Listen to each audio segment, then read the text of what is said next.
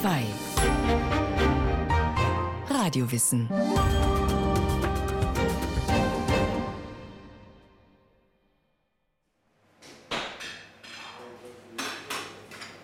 Einer meiner Onkels nahm mich immer mit. Um 4 Uhr in der Früh hat er mich immer geweckt und dann sind wir fischen gegangen und dann beim Rausgehen sind wir immer an den Felsen entlang und haben dann noch Segel rausgefischt. Und dann haben wir so immer gefrühstückt, gleich so oben aufgeschnitten. Aha. Aufgeschnitten, dann ein bisschen Zitrone drauf und dann gleich so rausgeschlürft. Vor 40 Jahren habe ich auch gemacht. Dann so dicke. Zwei Zentimeter? Ja, ja. Wahnsinn. Im, Im Hus. Boah, das war so schlimm. In Hiroshima, Heimat von meinem Vater. Nur einfacher Spaß, Schwimmen gemacht. Dann so passiert. Ein Grieche und ein Japaner unterhalten sich über Seeigel. Wo? In München, wo es weit und breit keine Seeigel gibt. Außer bei Costa Barbolis und Toshi Kobatake natürlich. Costa betreibt eine Sushi-Bar und Toshi ein Restaurant mit seinem Namen. Die zwei Wirte sind seit Jahren befreundet.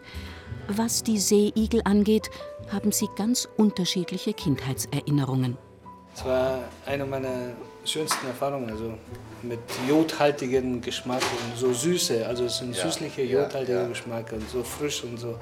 Ach, da, da geht alles auf. Also wenn ich mich noch daran ah, erinnere, dann das sind so Erinnerungen.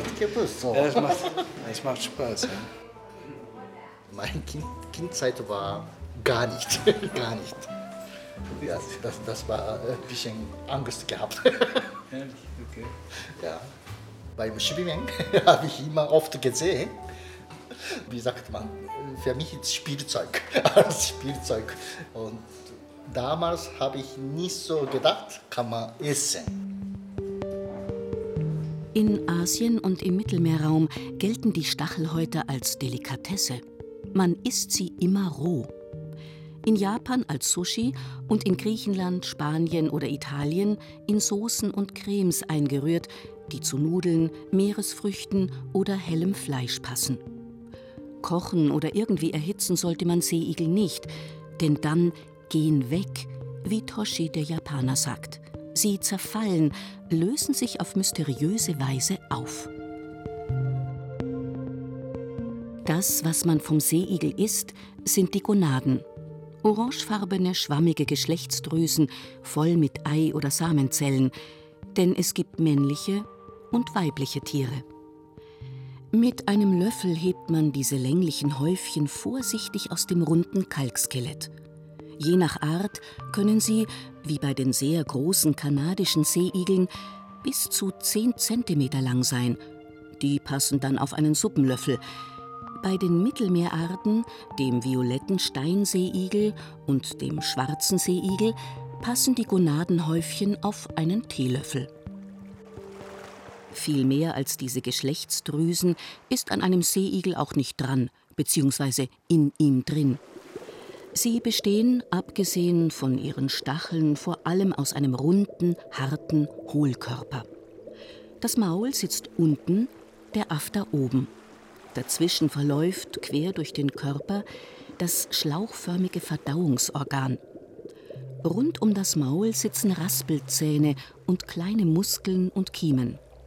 Um das kugelige Kalkskelett spannt sich eine Haut, auf der die Stacheln sitzen. Sie werden von Muskeln bewegt und stabilisiert. Zwischen den Stacheln ragen die sogenannten Ambulakralfüßchen sternförmig nach außen. Dünne, lange Schläuche, an deren Enden Ventile sitzen.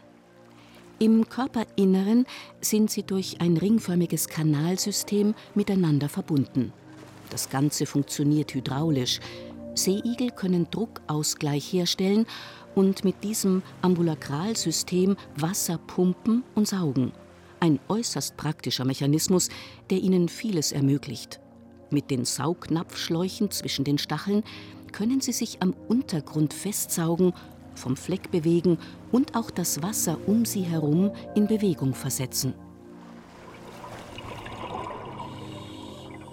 Wer sich ihnen im Flachwasser der Küste nähert, beim Tauchen oder beim Schnorcheln, im Mittelmeer zum Beispiel, der kann sie beobachten, wie sie ihren Alltag verbringen, wie sie im Halbdunkel unter Felsvorsprüngen oder in kleinen Höhlen hocken, geheimnisvolle dunkle Stachelkugeln, symmetrisch perfekt in sich verschlossen, wie sie der Brandung standhalten, bewegungslos. Doch der Schein trügt. Seeigel sind keine unbeweglichen Kugeln, die ihr Leben lang, und das kann um die zehn Jahre dauern, am Felsen hocken und vor sich hin dümpeln. Sie sind sehr aktiv und das, obwohl sie kein Gehirn, keine Augen, keine Ohren und keine erkennbaren Extremitäten haben, wie ihre Verwandten die Seesterne zum Beispiel. Die Forscherin Fiona Thomas experimentiert im Labor des spanischen Meeresforschungsinstituts IMEDIA mit Seeigeln. Sie haben kein Gehirn wie wir, aber sie haben ein Nervensystem. Damit erkennen sie Bewegung und chemische Moleküle. Und sie erkennen Licht. Das hängt wohl damit zusammen, dass sie vor allem nachts losziehen, um nicht gesehen zu werden. Sie decken sich sogar manchmal zu mit Muschelstücken oder Pflanzen. Das Zudecken kriegen sie mit ihren Ambulakralfüßchen hin. Im Wasser treibende oder am Grund liegende Teile können sie an sich heranholen, indem sie das Wasser pumpend oder saugend in Bewegung versetzen. Den Seeigeln geht es im Alltag vor allem um eins: nicht gefressen zu werden und selber viel zu fressen. Deshalb machen sie sich in der Dunkelheit der Nacht auf die Suche nach Futter. Seeigel haben einen sehr kräftigen, funktionstüchtigen Kiefer. Er besteht aus 40 beweglichen Skelettplatten und fünf Zähnen, die konzentrisch um die Mundöffnung angeordnet sind. Damit können sie sogar Felsen anbohren. Ihr Maul hat einen zauberhaften Namen: Laterne des Aristoteles. Der griechische Philosoph hat es erstmals beschrieben in seiner Historia Animalium vor etwa 2400 Jahren. Damals hat das Tier auch seinen Namen erhalten, Echinoidea, von Echinos, Igel. Mit den beweglichen Raspelzähnen und ihrem kräftigen Kauapparat putzen die Stachelhäute einiges weg. In den Meeren gemäßigter Klimazonen, im Mittelmeer, im Atlantik vor Südafrika oder im Pazifik vor Kalifornien sind Seeigel sogar die wichtigsten Unterwasserpflanzenfresser. Gibt es zu wenige, weil sie von Fischern systematisch eingesammelt werden, ausgerechnet zur Fortpflanzungszeit vor dem Ableichen, denn wir Menschen wollen ja ihre vollen Gonaden, dann wuchert am Meeresgrund alles zu. Gibt es zu viele Seeigel, weil zum Beispiel die Fressfeinde fehlen, dann richten Seeigel großen Schaden an. Normalerweise knacken Seeotter, Krebse oder Krabben die Seeigel und schlürfen sie aus. Brassen oder Doraden ziehen die Stacheltiere mit dem Maul vom Untergrund, werfen sie dann gegen einen Fels oder beißen die stacheligen Kugeln ganz unerschrocken auf, um an ihr Inneres zu kommen. Besonders schmerzempfindlich sind sie offenbar nicht. Fehlen diese Tiere im Ökosystem, weil ihre Bestände zum Beispiel überfischt sind, dann können Seeigelkolonien ihr Habitat regelrecht zerstören. Sea Urchin Barrens, Seeigelödflächen, ist ein stehender Begriff in der Meeresbiologie. Auch die Biologin Christina Linares untersucht die Zusammenhänge im Mittelmeer auf der Medas-Inselgruppe vor Katalonien. En general, en todo el Mediterráneo hay una situación de desequilibrio total del ecosistema. Im Mittelmeer ist das Ökosystem total aus dem Gleichgewicht. Die Kontrolle von oben ist weg. Wegen der Überfischung sind bestimmte Fischarten stark zurückgegangen. Deshalb kommt es zum Beispiel zu diesen großen Seeigelbeständen, die alles kahl fressen und die Algendecke verschwindet. Estos pequeños bosques de algas Diese kleinen Algenwälder bieten kleineren Arten Unterschlupf. Sie können sich dort verstecken. Wenn wir im Vergleich dann die kahlen Flächen ansehen, dann stellen wir fest, dass es keine aufrechte Struktur mehr gibt, die kleineren Lebewesen Schutz bieten könnte. Seeigel vermitteln uns also auf den ersten Blick, wie es um das Ökosystem steht, in dem sie leben. Vor Katalonien und Südfrankreich zum Beispiel gibt es sehr viele Seeigel. Das hat einerseits mit dem natürlichen Auftrieb von kaltem, nährstoffreichem Wasser aus der Tiefe an die Oberfläche zu tun. Ideale Bedingungen für die Seeigellarven, die im Wasser treiben und sich von Phytoplankton ernähren. Und noch etwas spielt eine Rolle – Meeresforscherin Fiona Thomas. Aber es stimmt auch, dass durch die Verschmutzung des Wassers mit städtischen Abwässern oder aus der Landwirtschaft mehr Phytoplankton im Wasser gedeiht. Und das wiederum lässt die Seeigelbestände wachsen. Könnte man die gefräßigen Gesellen nicht als biologische Vertilger einsetzen? Zum Beispiel von exotischen invasiven Algen, die im Mittelmeer einheimische Arten verdrängen. Eindringlinge verbreiten sich ja nur so lange, wie sie keine Fressfeinde haben.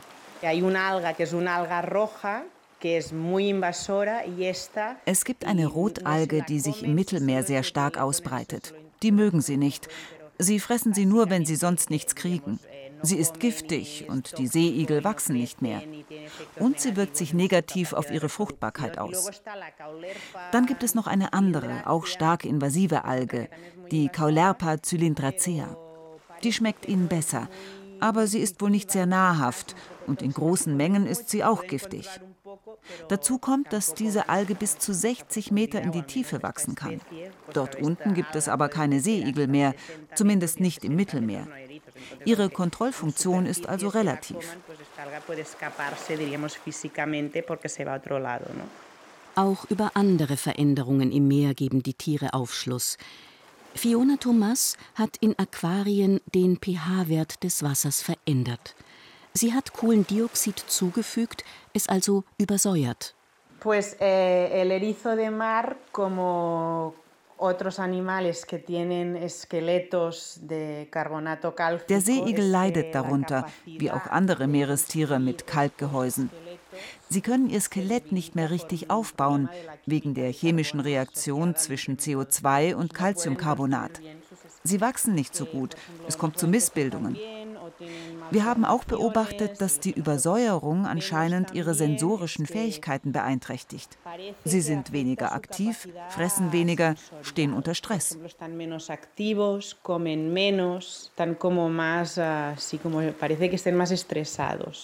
Zu viel Kohlendioxid im Wasser schwächt die Tiere oder vertreibt sie ganz. Fiona Thomas hat das nicht nur im Aquarium, sondern auch vor der süditalienischen Vulkaninsel Ischia untersucht. Es gibt Regionen, die haben von Natur aus hohe CO2-Emissionen im Wasser. Vulkanische Gebiete zum Beispiel. Da strömt Kohlendioxid aus den Felsen. Das ist wie ein Experiment in der Natur. Das Wasser ist stark sauer wegen der Gase. Da haben wir keinen einzigen Seeigel gesehen. Die sind da nicht überlebensfähig.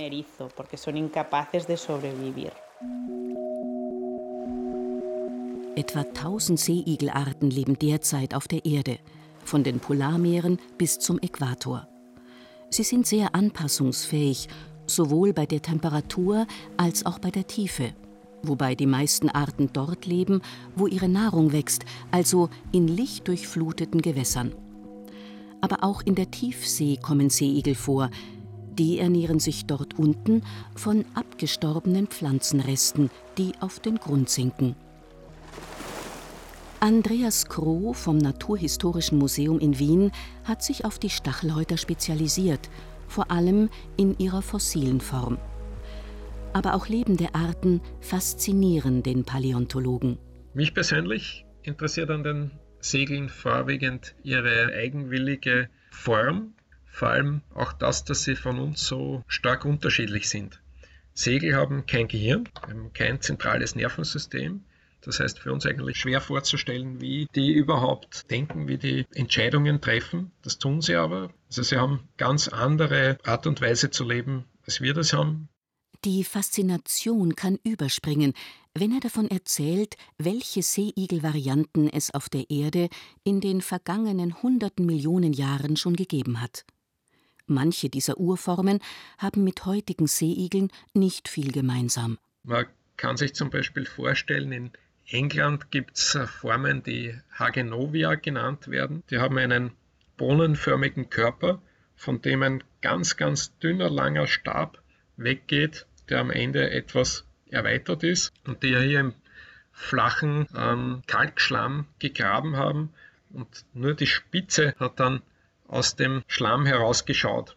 Die haben diese Verbindung gebraucht zur Oberfläche einerseits, weil die Geschlechtsöffnungen an der Spitze dieses Schnorchels liegen und zusätzlich haben sie entlang dieses Schnorchels überall kleine Füßchen, mit denen sie dann das Wasser in Bewegung setzen konnten und die Oberfläche des Meeresbodens abtasten konnten nach Nahrungspartikeln.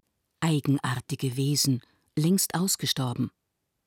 Hagenovia-Fossilien gehören zur Museumssammlung, die Andreas Kroh betreut. Außerdem ist er einer von 260 Wissenschaftlern, die an der weltgrößten Datenbank für marine Lebewesen arbeiten, der WORMS, dem World Register of Marine Species. Crow ist dort für die Seeigelliste verantwortlich. Er erfasst und sortiert alle bekannten, versteinerten und lebenden Arten, mehr als 10.000.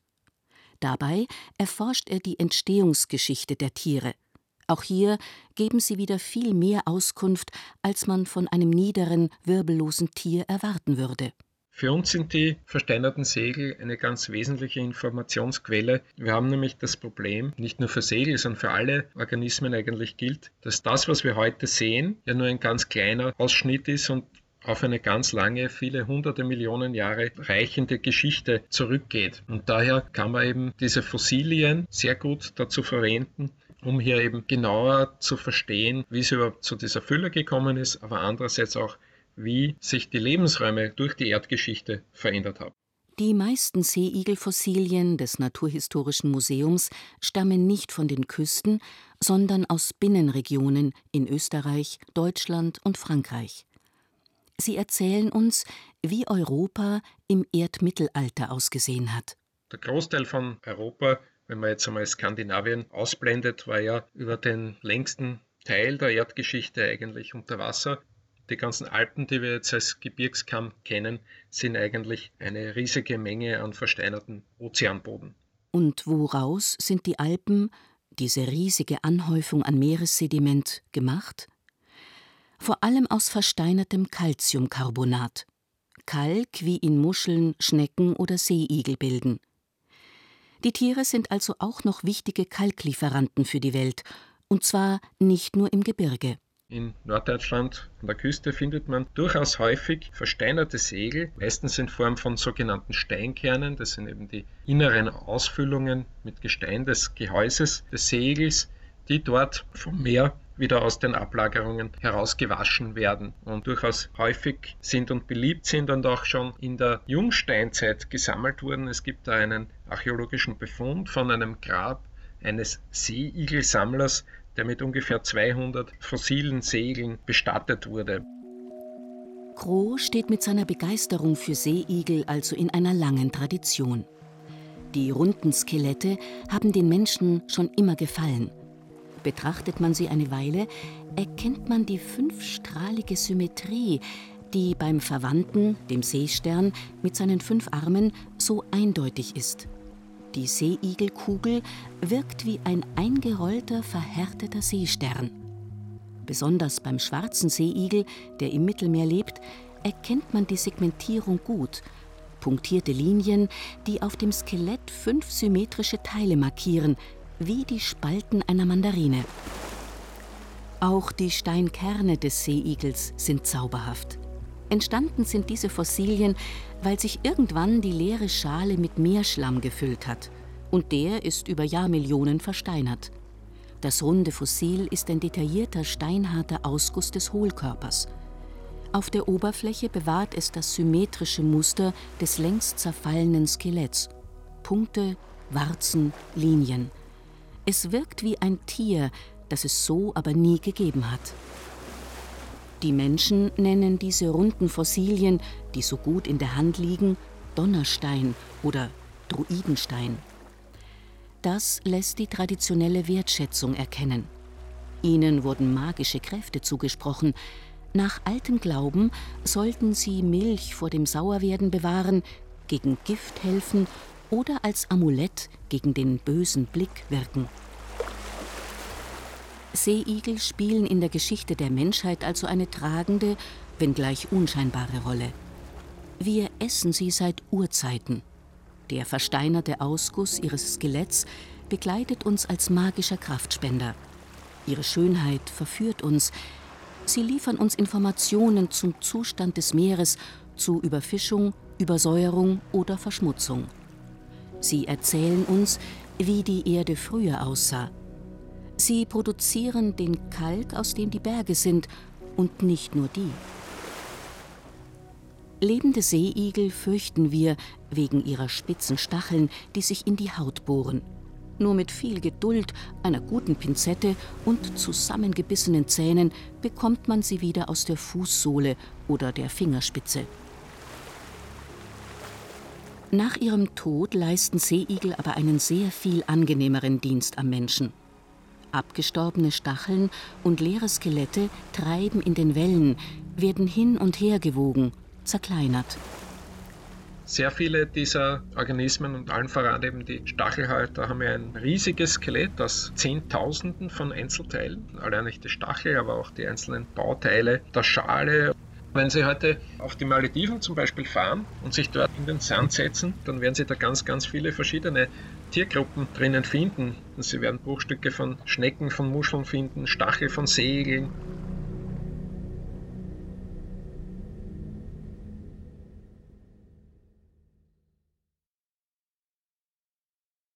Sie hörten Der Seeigel, das runde Stachelwunder von Brigitte Kramer. Es sprachen Ruth Geiersberger, Rahel Comtes und Diana Gaul. Technik Regina Stärke. Regie Eva Demmelhuber. Eine Sendung von Radio Wissen.